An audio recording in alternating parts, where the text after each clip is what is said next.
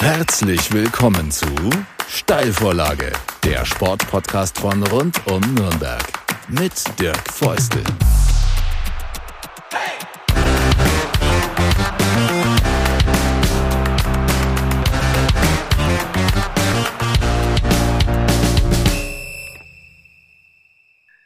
Herzlich willkommen zu einer neuen Folge der Steilvorlage. Schön, dass ihr dabei seid draußen an den Endgeräten und ich freue mich ganz besonders, dass einer mein Gast ist, den ich definitiv als den besten Kunstradfahrer bezeichnen kann auf dieser Welt, denn er hat mehrmals den Weltmeistertitel gewonnen. Und warum er bei uns dabei sein darf, ist, weil er aus der Metropolregion Nürnberg kommt, aus der Nähe von Ebermannstadt. Und er hat äh, an der Uni Erlangen-Nürnberg studiert. Also du bist prädestiniert, Lukas Kohl, hier dabei zu sein. Schön, dass du dich mit mir unterhalten kannst.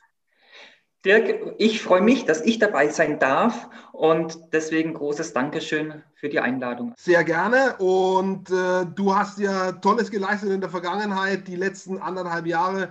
Die rollen wir auf, wie mit so vielen äh, Athletinnen und Athleten, was da passieren konnte und vor allem nicht passieren konnte. Aber die Jahre vorher waren für dich extrem erfolgreich. Du hast 2016 den ersten WM-Titel gewonnen, glaube ich, in Stuttgart war das, Heim-WM sozusagen.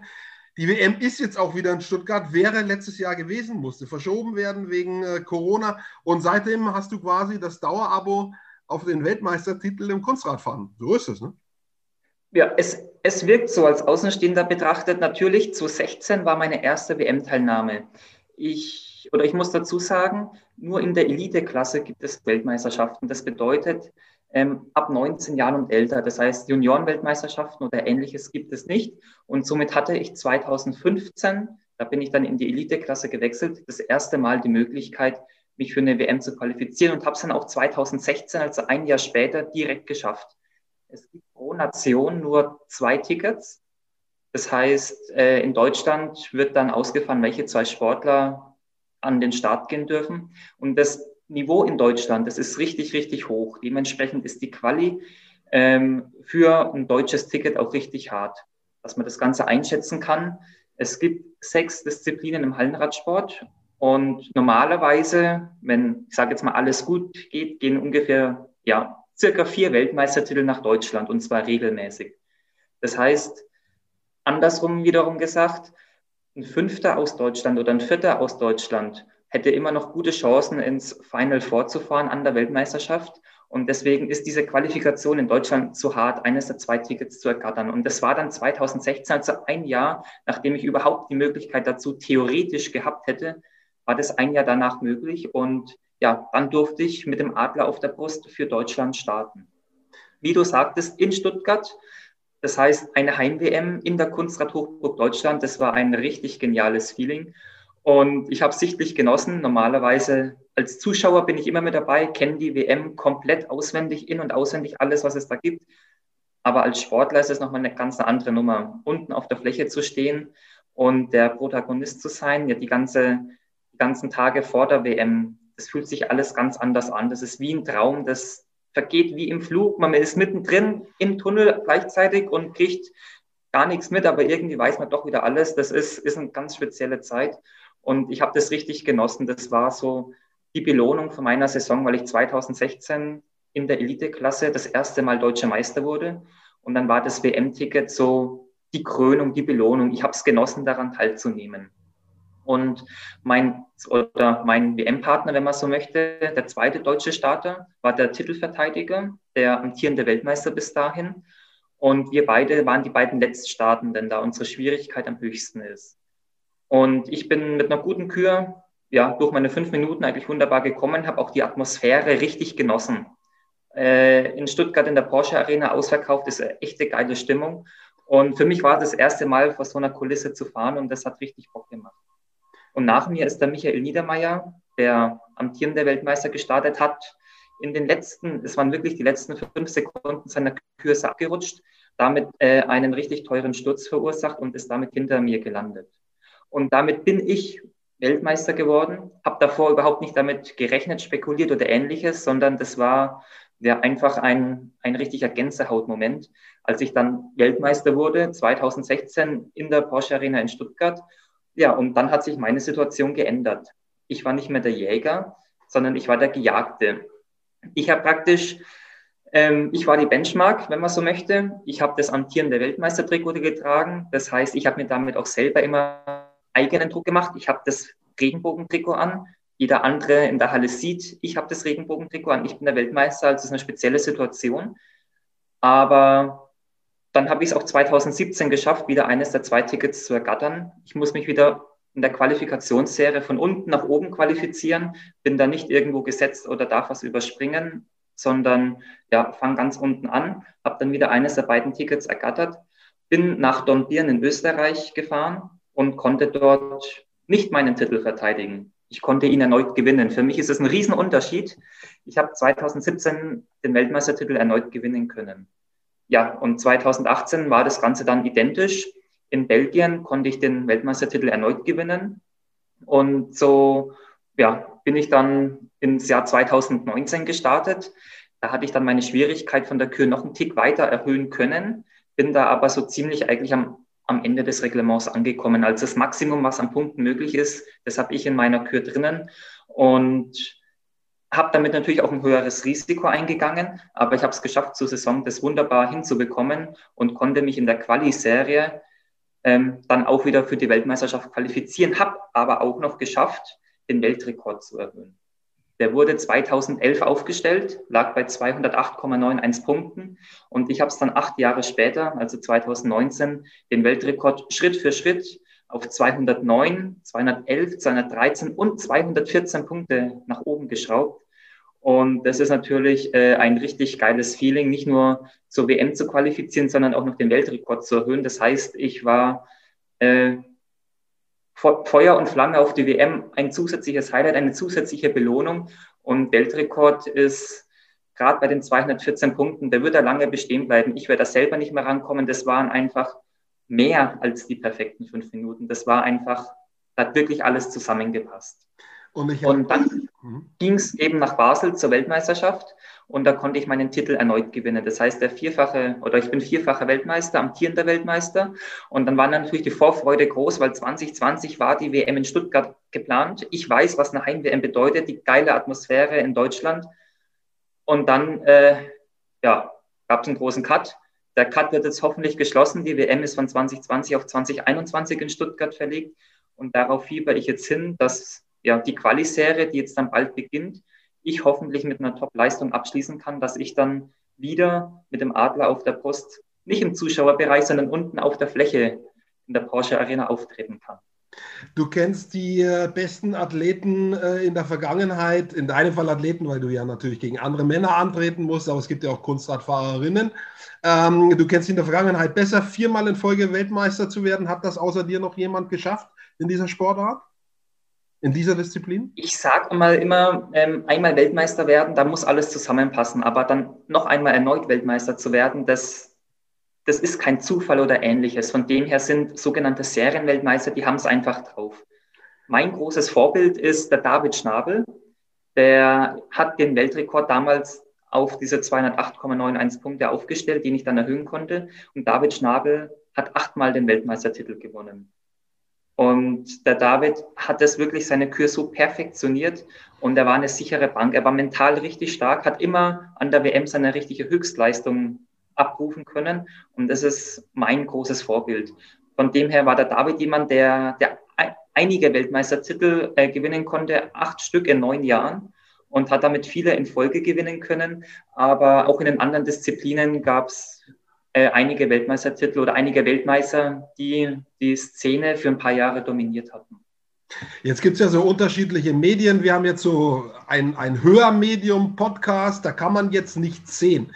Ich habe den Lukas Kohl, ich habe dich zweimal sehen können. Einmal bei einem naja, das war, das klingt ein bisschen komisch, so Pausenkick beim Basketball in Bamberg, aber du hattest da lange die Fläche für dich. Pause ist eine Viertelstunde, du konntest da sehr lange fahren, wahrscheinlich länger als bei einem Wettkampf. Äh, da ist ja eine festgelegte Zeit, soweit ich weiß.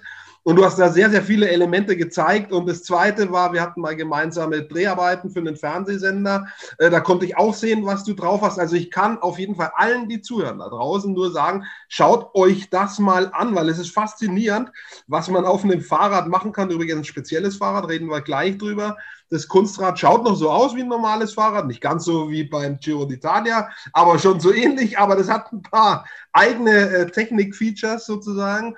Wo kann man dich, das war jetzt im, im letzten äh, Jahr einfach nicht möglich, äh, mit Zusehenden zu starten. Ihr hattet ein paar Online-Wettkämpfe, aber wo kann man die denn sehen? Im Restream oder gibt es Videos von dir bei YouTube? Wo kann man dich, wenn jetzt jemand nach dem Podcast Lust hat, das anzuschauen, wo kann er sich da mal schlau machen? Ein paar Videos sehen. Überall, wo ihr denkt, gebt es bei Facebook, bei Instagram, bei YouTube, äh, einfach nur bei Google oder wo auch immer ein, gebt Kunstrad ein, gebt Lukas Kohl ein, was auch immer ihr denkt und da findet ihr richtig geile Videos. Also ich mache mit meinem Kunstrad Tricks, alles, was man sich vorstellen kann und auch alles, was man sich nicht vorstellen kann. Und da möchte ich gleich anfügen, dass ihr es bitte nicht daheim ausprobiert. Es äh, schaut gefährlich aus, es ist gefährlich, es kann viel passieren und deswegen äh, lasst euch überraschen, was mit so einem Fahrrad alles möglich ist. Ein bisschen will ich vorwegnehmen, ähm, denn es sind viele, viele Tricks dabei, die man aus dem BMX-Bereich kennt. BMX haben die kleinen Fahrräder, wir haben normal große Fahrräder und damit haben wir noch eine größere Bandbreite. Wir fahren auch viel präziser, viel artistischer, akrobatischer als beim BMX. Dort geht es mehr um die Show, um das Freestyle und bei uns mehr um die Eleganz. So unterscheiden wir uns beispielsweise bei Pioretten. BMXer machen kleine Kreise, Durchmesser von einem halben Meter, fahren die fünfmal im Kreis. Wir machen Pioretten auf dem Punkt. Das heißt, wir drehen wie ein Kreisel komplett auf dem Punkt und fahren das Ganze damit noch akkurater, noch feiner und sensibler. Andere Tricks sind beispielsweise ein Handstand auf dem fahrenden Fahrrad. Wir stehen auf dem Lenker, schaffen das auch viel länger als die BMX-Sportler. Wir schaffen das sogar auf eine Acht gefahren, eine Linkskurve, eine Rechtskurve. Und ja, ein Highlight-Trick unter anderem ist der Sprung vom Sattel auf dem Lenker. Das heißt, ich stehe auf dem Sattel, während das Fahrrad fährt, stehe ich frei drauf, springe auf dem Lenker und fahre im Lenker weiter. Also das ist äh, da ganz, ganz viele verschiedene Dinge und wir haben vor allem auch ein großes Repertoire an Tricks, die wir auf dem Hinterrad zeigen. Ganz normal auf dem Sattel sitzen, vorwärts fahren, kennt jeder, kann jeder mit jedem Fahrrad machen. Wir fahren dabei auch noch rückwärts. Wir sitzen auch verkehrt rum auf dem Sattel, das heißt, der Rücken zeigt Richtung Lenker, fahren vorwärts und rückwärts. Wir können uns oben auf den Steuerer draufsetzen, vorwärts, rückwärts. Das können wir auch verkehrt herum drauf, uns draufsetzen, dass der Rücken zum Vorderrad zeigt. Wir können uns auch mitten in den Lenker reinsetzen. Also haben wir so viele verschiedene Möglichkeiten. Weit über 100 Tricks stehen im Reglement. Und natürlich hat jeder Trick seine äh, Schwierigkeitspunktzahl, wie viel er wert ist, in Anführungszeichen. Für den Wettkampf suche ich mir dann 30 Tricks aus, habe fünf Minuten Zeit, die zu zeigen. Und das Ganze mache ich schon vor dem Wettkampf, damit ich den Kampfrichtern eine Art Plan geben kann, welchen Trick ich zeige, in welcher Reihenfolge. Die schauen sich das an und es gibt eine genau definierte ja, Liste, bei welchem Trick auf welche Sachen die Kampfrichter achten, um dann eventuell wieder Fehler abzuziehen. Das heißt, schlägt mein Arm, habe ich einen leicht unrunden Tritt oder ähnliches. Also Ziel ist, dass wir im Kunstrad alles spielerisch leicht ausschauen lassen. Und das Ganze wird bewertet nicht mit einer B-Note, sondern genau mit solchen harten Kriterien. Wie rund ist mein Kreis gefahren? Sind da Ecken drinnen? Und so ähm, wertet der Kampfrichter während meiner Kür live seine Bewertungen. Und das Spannende ist, da ich 30 Tricks habe, jeder hat seine Schwierigkeitspunktzahl, habe ich praktisch 30 mal die Schwierigkeitspunktzahl ist mein mein Punktewert meiner Kür. Von dieser Punktewert ziehen die Kampfrichter immer wieder für die kleinen Fehlerpunkte ab. Einen halben Punkt, 0,2 Punkte, ein Punkt, mal 50 Prozent vom Schwierigkeitsgrad. Das ist genau definiert, wann welcher Abzug gibt. Und damit reduziert sich die Punktzahl nach jedem Trick. Am Wettkampf ist auf der Leinwand im Hintergrund, werden diese Punkte eingeblendet das heißt, der Zuschauer sieht während meinem Vortrag, während den fünf Minuten genau, wie sich die Punkte entwickeln und wo ich gerade tendiere zu landen.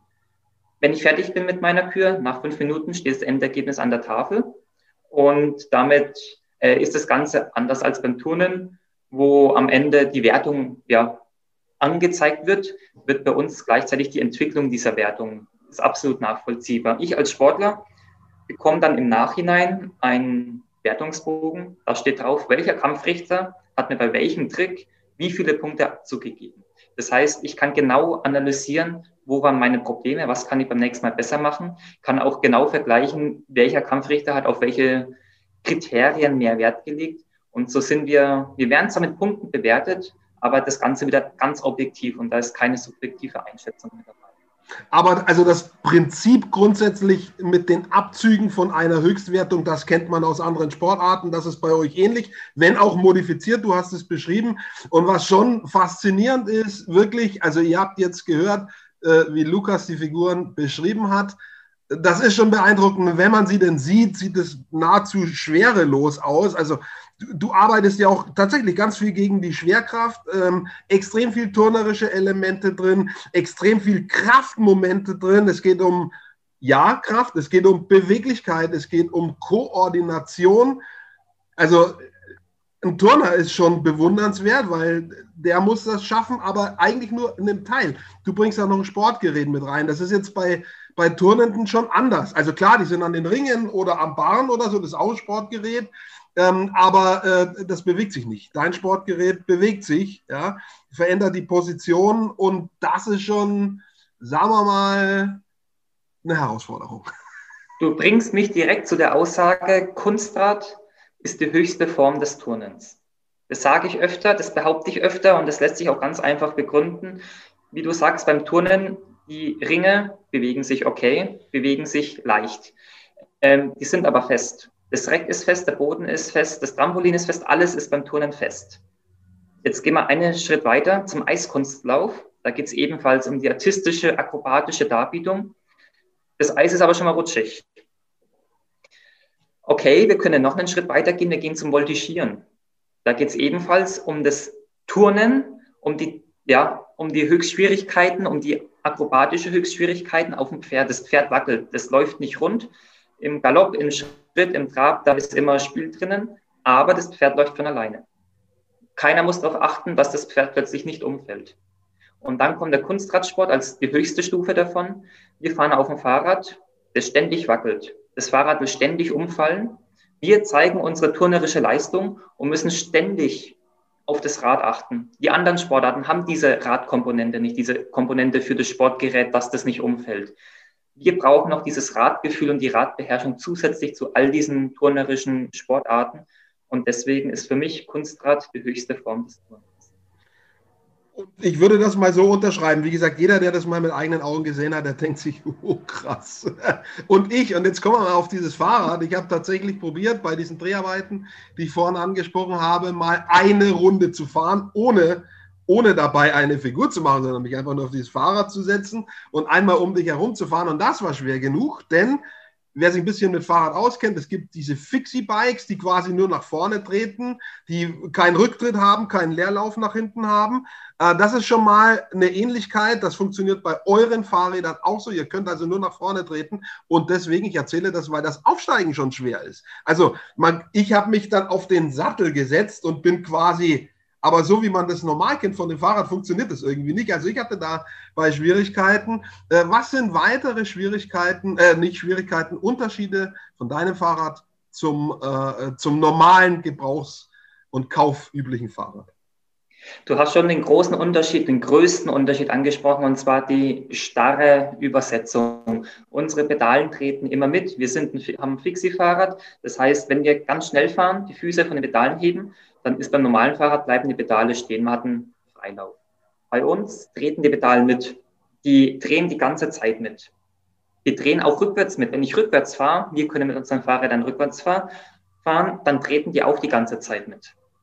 Das heißt, anhand der Pedale kann ich immer das Tempo steuern. Muss ich auch, denn wir haben keine Bremsen. Das heißt, ich, ich bremse ab, setze rückwärts um, fahre wieder vorwärts, indem ich mit den Füßen, mit den Pedalen arbeite.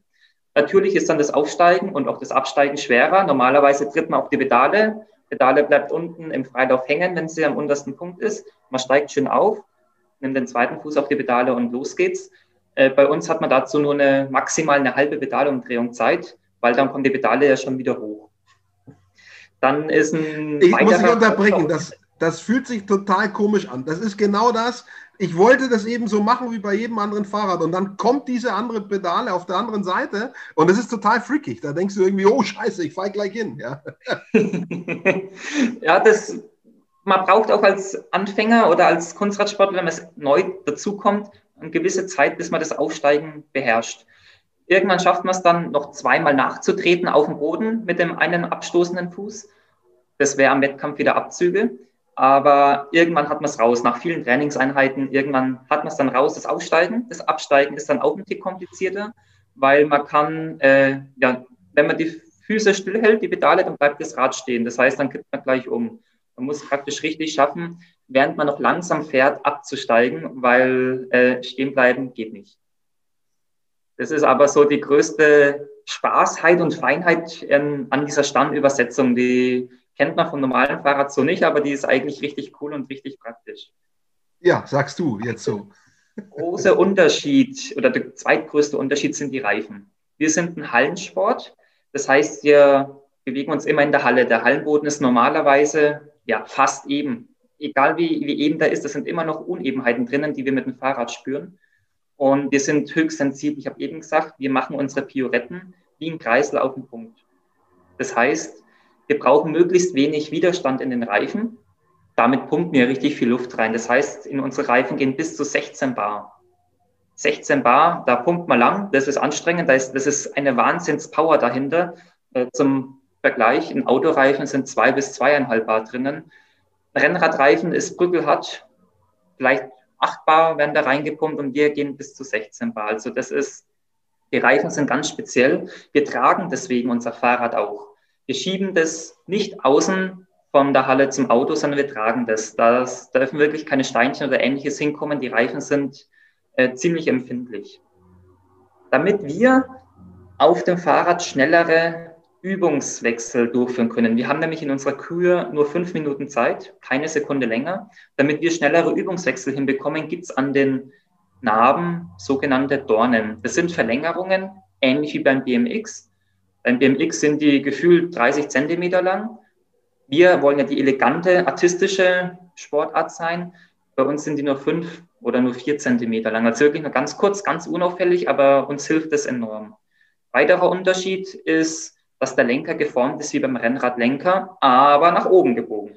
Das heißt, ich kann wunderbar draufstehen, mit beiden Füßen auf den Lenker griffen und praktisch auf dem Lenker fahrend stehen. Und das Sattel ist ebenfalls so geformt, dass ich da gut draufstehen kann. Mal mit zwei Füßen, mal mit einem Fuß. So, das ist da wirklich alles dafür gemacht. Und der größte oder wieder einer der größten Unterschiede ist, mein Rad ist mit viel Liebe hergestellt. Das ist Handarbeit, da ist wirklich viel Schweiß und Herzblut reingeflossen. Und das muss auch so sein, weil da das Rad fällt tausendmal um. Das fällt zehntausendmal um im Training. Aber es darf sich in seinem Fahrverhalten nicht verändern. Normale Fahrräder äh, tut jeder Sturz weh. Und je öfter das hinfällt, irgendwann ist dann eine leichte, das Material gibt leicht nach. Es ist ein Tick weicher, das Material, das merkt man, sieht man gar nicht. Aber die Reaktion vom Fahrrad, die kriegt man minimal später, eine verzögerte Rückmeldung. Und das muss bei uns, darf bei uns nicht passieren, weil wir müssen ständig auf unser Rad achten. Und wenn das Rad droht, wohin zu kippen, müssen wir davor schon reagiert haben. Das heißt, wir brauchen diese schnelle, direkte Rückmeldung. Und deswegen wird unser Rad mit viel Liebe hergestellt und in Handarbeit schön gefertigt. Jetzt haben wir gehört, äh, sozusagen, wie die Sportart so ist, welche Figuren man da macht, wie das mit den Weltmeisterschaften ist, wie das Fahrrad aussieht. Wie schaut es denn mit dem Training aus? Ich äh, kann mich an einen Satz an dich erinnern. Ein großer Teil des Trainings äh, ist hinfallen lernen, weil er einfach ganz viel feilt und zwar von klein auf. Also wenn man damit beginnt, als, keine Ahnung, fünf, sechsjähriger, vier, dreijähriger, keine Ahnung, wann du damit begonnen hast, ähm, das ist eine der wichtigsten Sachen, einfach das Hinfallen zu üben, Erstens, um Angst zu verlieren und zweitens, um sich halt nicht zu verletzen, also quasi die Technik einzustudieren. Was sind weitere Bestandteile des Trainings im Sinne von, wir haben das ja vorhin angesprochen, Kraft, Koordination, äh, ähm, Beweglichkeit. Wie, wie, teilt sich das denn auf? Ist das halbwegs alles gleich? Äh, äh, weiß ich, hier 15 Prozent, da 15 Prozent oder gibt es schon Schwerpunkte oder ändern sich die Schwerpunkte, je nachdem, wie nah der Wettkampf ist? Ähm, wie, wie sieht das ungefähr aus? So normalerweise im Kunstrad zeige ich ja fünf Minuten Höchstleistung, zeige da 30 Tricks. Das heißt, für diese 30 Tricks brauche ich die Technik. Die Technik muss ich erlernen, das das Techniktraining. Das macht gerade in den jungen Jahren ganz, ganz viel aus. Irgendwann kommt man an den Punkt, man erlernt schwerere Tricks. Die sind Sehen wir mal das Extrembeispiel, Handstand auf dem fahrenden Fahrrad. Um den hinzubekommen, muss ich den perfekt auf dem Boden können, weil wenn ich auf dem fahrenden Fahrrad umkipp, äh, ins Rad reinkipp, dann äh, gehen die Lichter aus. Von dem her muss ich den auf dem Boden perfekt können. Und deswegen geht da wirklich viel Aufwand, viel Fleiß ins Handstandtraining. Und zwar jetzt nicht nur einmal die Woche, sondern die Handstände passieren täglich. Klar, irgendwann hat man das wirklich, kann man den blinden Handstand machen, aber ich will ja den schwersten Handstand, den es gibt, machen. Das heißt, es ist noch eine spezielle Form des Aufbaus dabei. Und der kostet so viel Kraft, dass ich spüre, wenn ich einen Tag keine Handstände gemacht habe, dass mich das einen Tick nach hinten zurückwirft. Deswegen müssen jeden Tag bei mir die Handstände dabei sein. Dann natürlich Fitness, Ausdauertraining, das ist klar, fünf Minuten Höchstleistung. Anders als jetzt ein Gewichtheber, der braucht Maximalkraft. Ein Turner hat 30 Sekunden circa oder 40 Sekunden, wo seine Übung geht. Klar, der Marathonläufer als extremes Gegenbeispiel mit mehreren Stunden, aber fünf Minuten ist Kraftausdauer. Das ist ein harter Bereich, den zu trainieren, weil reine Maximalkraft bringt ja nichts, reine Ausdauer bringt ja nichts. Du brauchst eine perfekte Kombination aus den beiden. Und das ist praktisch mit einer der härtesten Teile im Training für mich, was ich neben der Halle mache. Also in der Halle mache ich mein Techniktraining Nebenbei kommt dann das Handstand, Ausdauer, Fitness und eben diese Kraftausdauer dazu. Die wichtigste Komponente am Wettkampf ist der Kopf. Wir sind eine Konzentrationssportart und da hat der Kopf eigentlich alle oder bei ihm sitzen alle Zügel zusammen. Wir brauchen komplett mentale Stärke, dürfen uns von der Anspannung, der Aufregung, die jeder Sportler in jeder Sportart hat, mal mehr, mal weniger, aber da dürfen wir uns nicht rausbringen lassen. Hat ein Marathonläufer Aufregung, gut, dann äh, ist er vielleicht innerlich hibbelig, aber seine Beine reagieren deswegen nicht anders. Haben wir Aufregung, sind wir innerlich hibbelig, unser Kopf reagiert eine Zehntel oder eine Millisekunde langsamer und damit passieren schon viele Fehler. Deswegen müssen wir wirklich die mentale Stärke unseren Kopf unter Kontrolle bekommen. Und klar, wenn wir jetzt noch die Liste gar vervollständigen wollen, dann gehört natürlich die Körperspannung vom Zehennagel bis zum Haar äh, komplett mit dazu, und zwar Körpergefühl und Körperspannung in Kombination mit dem Radgefühl und der Radbeherrschung. Wir müssen ja sofort spüren, wenn das Rad wohin kippt, müssen wir unseren Körper einmal kurz abfühlen, wo kippen denn wir hin und müssen das mit dem Rad wieder in, in Einklang bekommen. Und dann natürlich, um das Ganze so feinfühlig anzusteuern, müssen wir reaktionsschnell äh, die richtigen Gegenmaßnahmen, wenn man jetzt so möchte, einleiten. Das heißt, die koordinativ ziemlich feinfühlig sein und das Ganze äh, ja, richtig schnell einleiten. Also sind unfassbar umfangreiche Fähigkeiten gefragt in der Vorbereitung, im Training, aber auch im Wettkampf. Wenn du, ich sage jetzt mal, jeder Sportler, jede Sportlerin, der die wie du Weltklasse ist, äh, die leisten Besonderes. Ob das jetzt äh, Kai Havertz war im, im Champions League-Finale, ob das ähm, Bernal war beim Giro, ob das äh, ein Tennisspieler ist, der bei einem Grand Slam ins Finale kommt oder sogar gewinnt. Das ist ja das, was du geschafft hast, der absolute Spitzenbereich. Trotzdem gefragt, die kassieren mehr Öffentlichkeit und die kassieren am Ende mehr Kohle. Ist das was, was du dich ärgerst, worüber du dich ärgerst manchmal oder vielleicht sogar öfter, wo du sagst, ich muss so viel können, ich muss so viel da rein investieren an Training, an äh, mentaler Vorbereitung. Wir, wir haben das gerade besprochen und am Ende äh, tue ich es aus Liebe zum Sport. Äh, Geld kommt aber nicht rum. Ist das was, womit du dich beschäftigst? Das ist das Problem von eigentlich jeder Randsportart. Jetzt sind wir nicht olympisch, haben damit nicht mal alle vier Jahre die Möglichkeit, an Olympia teilzunehmen oder alle fünf Jahre. Wir drücken die Daumen, dass es in Tokio funktioniert, sondern haben da wirklich keine Möglichkeit. Die Weltmeisterschaft ist das Highlight für uns. Äh, da ist jeder Sportler heiß drauf und wir versuchen immer, es ist ein Teufelskreis jedoch. Ähm, ohne Geld keine Lobby, ohne Lobby keine Medien, ohne Medien kein Geld. Das ist so ein Teufelskreis und da kommt man schwer beziehungsweise gar nicht raus. Wenn jetzt noch die Politik ähm, kleine Randsportarten, nicht olympische Sportarten, nicht beachtet bei den Regelungen, bestes Beispiel sind die Corona-Regeln. Nationalmannschaftsmitglieder, Landeskadermitglieder durften trainieren von olympischen und paralympischen Sportarten. Ja, die nicht-olympischen äh, werden nicht beachtet, werden ignoriert oder warum auch immer werden wir hinten dran gestellt. Anderes Beispiel, die Bundeswehr, Zoll und Polizei, die fördern ja viele Sportler mit Sportförderstellen. Das heißt, sie bekommen eine verkürzte Ausbildung und werden dann für ihren Sport freigestellt. Sind, wenn man jetzt grob sagt, Profisportler, investieren da richtig viel Zeit und Einsatz rein, werden von ihrem Job freigestellt, bekommen trotzdem die Kohle dafür. Diese Sportförderstellen gibt es für olympische und paralympische Sportarten. Für nicht-olympische Sportarten gibt es genau eine Sportförderstelle für den gesamten Hallenradsport. Das heißt, alle Disziplinen bewerben sich drauf und normalerweise ähm, hat eine, ein Sportler die Sportförderstelle so lange inne, wie er sportlich aktiv ist. Das heißt, bei uns ist die Sportförderstelle praktisch dann komplett besetzt mit einer Person. Das sind so kleine Dinge, die komplett überhaupt nicht passen. Politik gibt allerdings den Rahmen vor. Anderes Beispiel sind die Fördermaßnahmen. Ich finde, es kann nicht sein, dass ich bei einem Weltcup nach Asien reise, für Deutschland starte, Deutschland vertrete, am Ende auch noch den Weltcup gewonnen habe, aber das alles auf meine Kosten. Ich habe für Deutschland gewonnen, aber bezahle den Flug nach Asien selber, ich bezahle das Hotel selber, ich bezahle alles selber. Ich mache das rein aus, aus Spaß und für den Sport und weil mir das einfach, ja, weil das mein Leben ist. Vergleiche ich das jetzt mit den anderen Sportlern, die du aufgeführt hattest, dann ist da eine riesige Diskrepanz, die klar im Teufelskreis, wir Medienlobby und Kohle da nicht rauskommen, die Politik aber gleichzeitig so fördert. Beispielsweise die Sporthilfe konzentriert sich hauptsächlich auf olympische, paralympische Sportarten. Ganz vereinzelt. Ich bin jetzt einer der ganz wenigen Kunstradsportler, die in der Sporthilfe äh, mitgeführt sind und damit einige coole Partnerangebote wahrnehmen dürfen. Aber äh, als Olympische, wäre ich olympisch, äh, hätte ich bei der, auch bei der Sporthilfe noch viel, viel mehr Möglichkeiten. Und so sind wir als nicht-olympische Sportart hängen da wirklich hinten dran. Klar, wie kann man diesen Teufelskreis aufbrechen? Mehr Medien, mehr Lobby, mehr Geld. Von irgendwo muss das herkommen, also mehr Medien. Denkt man, die öffentlich-rechtlichen Sender sind neutral?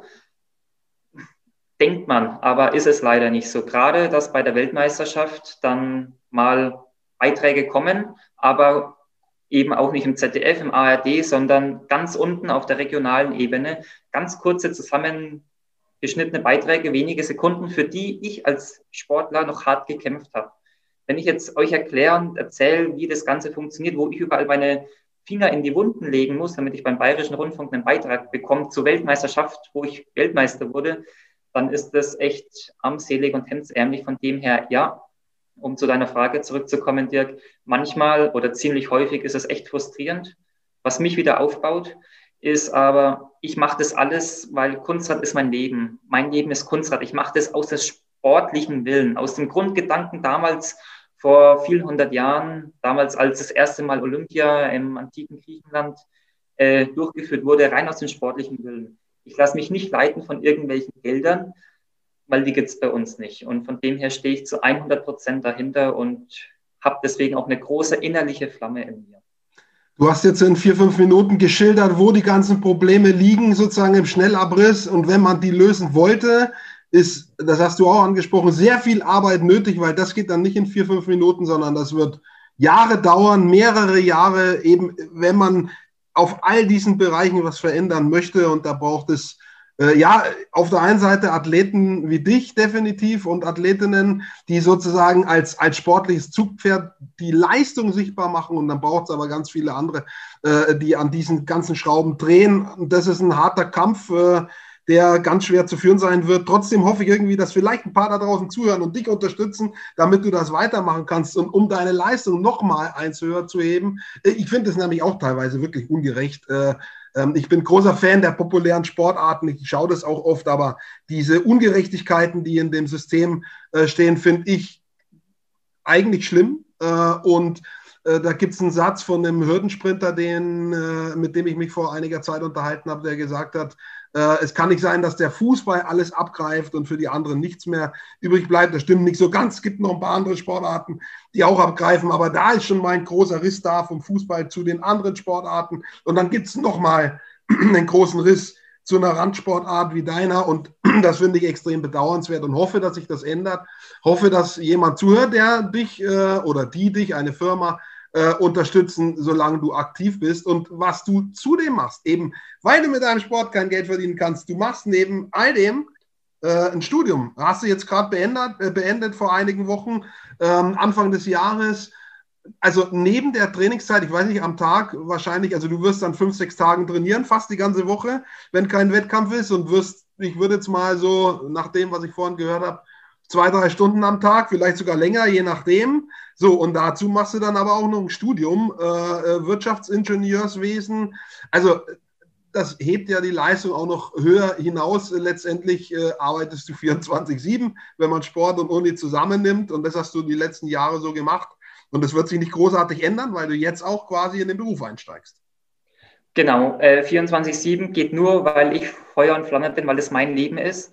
Und ich finde manche Aussagen eines Fußballers schmunzelnswert, der ähm, in seiner Karriere zehn Jahre Fußballprofi spielt, bis er von mir aus 30 ist und in diesen zehn Jahren gerade geschafft hat, ein, ein Studium so halb durchzuziehen oder ähnliches. Äh, ich will jetzt nicht sagen, dass das äh, lachhaft ist, aber ich muss da schon öfter schmunzeln, wenn ich jetzt das Ganze mit mir vergleiche. Das Studium in Regelstudienzeit, Bachelor und Master in Regelstudienzeit, parallel die Top-Leistung auf dem Fahrrad, äh, die Zusatzeinheiten und alles, was dazugehört bin jedes Wochenende unterwegs, Nationalmannschaftslehrgänge, Stützpunkte, Kadertrainings und natürlich sämtlichste Wettkämpfe im Inland und im Ausland. Also ich bin wirklich ständig unterwegs und kriege das oder habe das mit meinem Studium wunderbar in Einklang bekommen, ohne jetzt irgendwelche Vorteile als Spitzensportler genießen zu können. Von dem her ist das äh, bedarf ein riesig großes Engagement, bedarf auch ein perfektes, perfekte Disziplin, Top-Zeitmanagement die Zeitpläne wunderbar takten, aber auch einhalten. Und das ist, was ich mein Leben lang mitnehmen werde, wovon ich ewig profitieren werde. Und das, äh, ohne dem wird es auch gar nicht funktionieren. Und genau, ich habe mein Studium vor ein paar Wochen abgeschlossen, Wirtschaftsingenieurstudium abgeschlossen, noch dazu ein Doppelstudiengang. Sowohl das Wirtschaftliche als auch das Technische äh, muss ich beherrschen. Von dem her habe ich mir jetzt nicht das Leichteste ausgesucht. Aber äh, ich würde es wieder machen im Nachhinein. Von dem her die Dreifachbelastung Wirtschaft, Technik und Sport. Und keines darf zu kurz kommen. Und Sport ist mein Leben. Und ohne den Doppelstudiengang wird es nicht funktionieren. Von dem her äh, hart, aber hat funktioniert. Jetzt schaut das Ganze natürlich nicht anders aus. Ja, ja. Nach Abschluss des Studiums bin ich jetzt im Job drinnen, 40 Stunden die Woche, parallel gefühlt fast so viel für den Sport unterwegs. Äh, bleibt sonst nur noch äh, Schlafenszeit über, wenn man so möchte, am Tag. Also das ist wirklich eine harte Eintaktung und das ist mein Leben, ja. Bewundernswert und äh, jeder, jeder, der das äh, und jeder äh, immer alle mitnehmen, äh, die das hören. Also wer, wer diese Opfer bringt, muss seinen Sport lieben, definitiv. So wie steht fest und ich bewundere das, äh, wenn ihr draußen den ein oder anderen Tonkratzer hört. Wir zeichnen das hier sozusagen über Remote auf. Sorry dafür, aber das hängt eben daran, dass Lukas eben einen extrem engen Zeitplan hat äh, deswegen war der eine Grund und der andere Grund ist schon eben auch noch äh, ein Stück weit Corona, auch wenn die Zahlen jetzt gesunken sind. Aber äh, auch wir sind vorsichtig und du musst auch vorsichtig sein. Du willst äh, in diesem Jahr zur Weltmeisterschaft, wenn sie hoffentlich stattfindet und, und möchtest da, soweit es geht, jedes Risiko auch vermeiden, verstehe ich voll.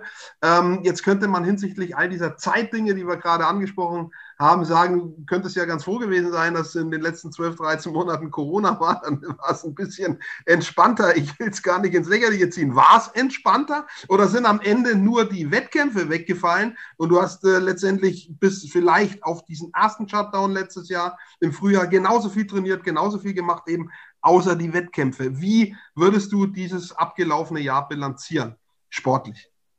Ich würde das Ganze zweiteilen. Ich würde es einmal den ersten Lockdown nehmen und den, ja, und den Rest. Denn im ersten Lockdown war es für uns hart, nicht olympische Sportart. Die Politik hat uns ignoriert, hat uns absichtlich trotz des Nationalmannschaftsstatuses das Training nicht erlaubt, währenddessen olympische, paralympische Sportler durften, aber die nicht-olympischen durften eben nicht. Von dem her war das für mich richtig hart, weil mein Techniktraining, das Training mit meinem Fahrrad, ich muss ja eine Einheit sein. Mein Fahrrad und ich, wir müssen verschmelzen. Das ist weggefallen. Jetzt denkt man wunderbar, äh, viele, viele Stunden in der Woche frei. Ich denke mir, scheiße, ich will ja im Herbst meine Saison fahren und darf jetzt im Frühling nicht trainieren und habe deswegen ähm, dieses Training überkompensiert. Das heißt, ich habe alle, alle gewonnene Zeit und noch mehr in zusätzliche andere Trainingseinheiten gesteckt, dass ich daheim machen kann und habe damit mehr Aufwand trotz des Trainingsausfalls in meinen Sport investiert. Habe dann auch während dem oder haben da eine spannende Team Bayern Trainingsgruppe gegründet, wo wir über Zoom komplett aus Bayern uns immer zusammen getroffen haben, um uns gemeinsam aufzuraffen, den inneren Schweinehund zu überwinden.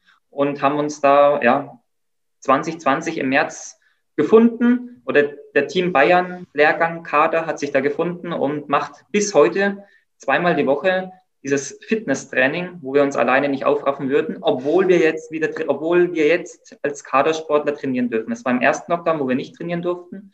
Im zweiten, äh, ich war, glaube ich, kennt mich jeder mittlerweile im bayerischen Innenministerium. Ich habe da 100 verschiedene Leute angerufen, immer war jemand anders dran. Und ich habe keinen objektiven Grund erfahren. Es gibt auch keinen objektiven Grund, warum wir nicht olympische Sportarten gefährdeter oder gefährdender sind als paralympische Sportarten oder als olympische Sportarten. Von dem her ist es eine Willkür, dass das so zweigeteilt wurde. Und ich glaube, äh, das ging vielen nicht-olympischen Sportlern so. Und deswegen gut, dass man uns dann beim zweiten Lockdown erhört hat und uns nicht benachteiligt hat im Vergleich zu olympischen Sportarten.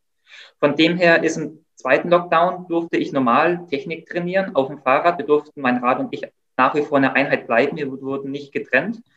Dieses Fitnesstraining, was wir im ersten Lockdown initiiert haben, das läuft zusätzlich zu allen Trainingseinheiten trotzdem weiter. Also es ist eine, ein Beispiel von den zusätzlichen Einheiten. Ich war natürlich im ersten Lockdown voller Hoffnung. Äh, ich durfte nicht trainieren, habe alles gegeben, noch mehr gegeben, um das zu kompensieren, um im Herbst bei der Saison teilnehmen zu dürfen. Aber dann hat man die Saison abgesagt. In Deutschland hat man die Saison abgesagt. Ganz nachvollziehen kann ich es nicht. Die Zahlen waren im August, im September äh, richtig, richtig niedrig. Das wäre alles möglich gewesen, deswegen kann ich es nicht nachvollziehen. War dann auch ziemlich enttäuscht, frustriert und auch ein bisschen wütend auf den Verband. Bin deswegen als Weltmeister, kenne ich viele, viele Sportler, durfte deswegen als Gastsportler in die Schweiz reisen, habe dort die Saison in der Schweiz als Gastsportler bestritten und habe so meine Wettkämpfe im Herbst und im Spätsommer, im Herbst dann auch durchführen können.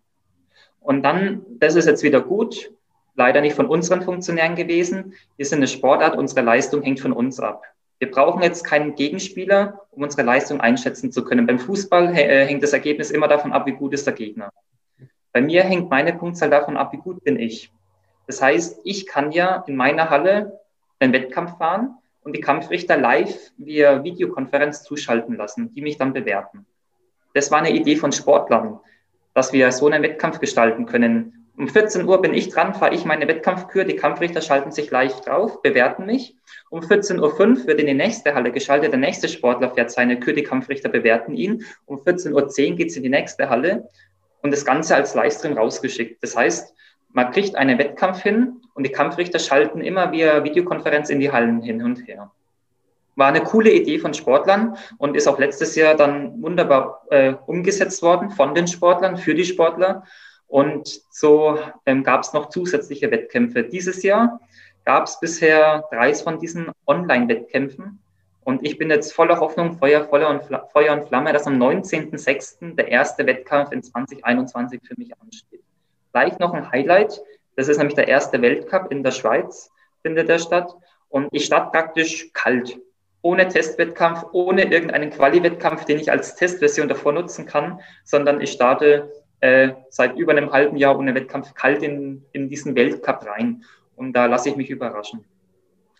Also ich drücke die Daumen, dass es klappt, dass es auch mit der Weltmeisterschaft klappt, dass die Zahlen so niedrig bleiben inzidenzmäßig, weil dann wird es klappen. Mit der WM äh, setzt voraus, dass viele sich impfen lassen. Du bist einer, der sich impfen lässt, ich auch. Die erste Impfung haben wir beide schon.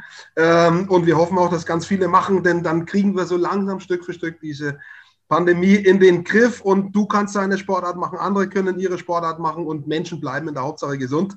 Äh, das wünschen wir uns alle, äh, dann wird es im Ganzen besser. Das wäre top. Ähm, ich habe noch eine Frage an dich, Lukas. Wer jetzt uns zugehört hat, die letzten 45, 50 Minuten, der fragt sich, hat dieser Mensch überhaupt noch Freizeit? Und wenn ja, in den fünf Minuten, die er in der Freizeit noch hat, was macht er da?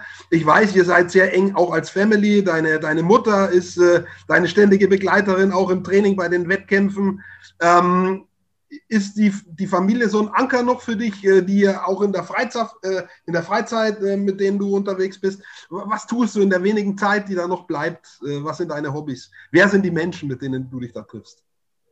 Für mich ist meine Familie allentscheidend. Meine Mama als Trainerin, die ist als meine Techniktrainerin immer mit in der Halle dabei. Bei den Wettkämpfen immer mit dabei, bei den Stützpunktlehrgängen, Nationalmannschaftslehrgängen, Kaderlehrgängen, die ist immer mit dabei. Wir sind praktisch, ja, reisen gemeinsam durch Deutschland, verbringen viele, viele Stunden gemeinsam im Auto. Und wenn ich praktisch parallel auch noch so viel Arbeit in Anführungszeichen ähm, eigentlich für kaum was anderes Zeit habe, ist es für mich wirklich wichtig und es klappt auch richtig gut, dass wir alles darauf abstimmen. Das äh, geht nur, weil weil die Mama, weil die Familie den Sport lebt, so wie ich ihn lebe, und wir wirklich alles perfekt abstimmen müssen, um möglichst effizient in sämtlichsten Dingen zu sein. Deswegen ist für mich die Familie entscheidend und ohne die wird es überhaupt nicht funktionieren. Ein klitzekleines Hobby habe ich trotzdem noch, wenn man das so als klitzekleines Hobby bezeichnen kann. Äh, ich finde Ninja-Sport richtig cool.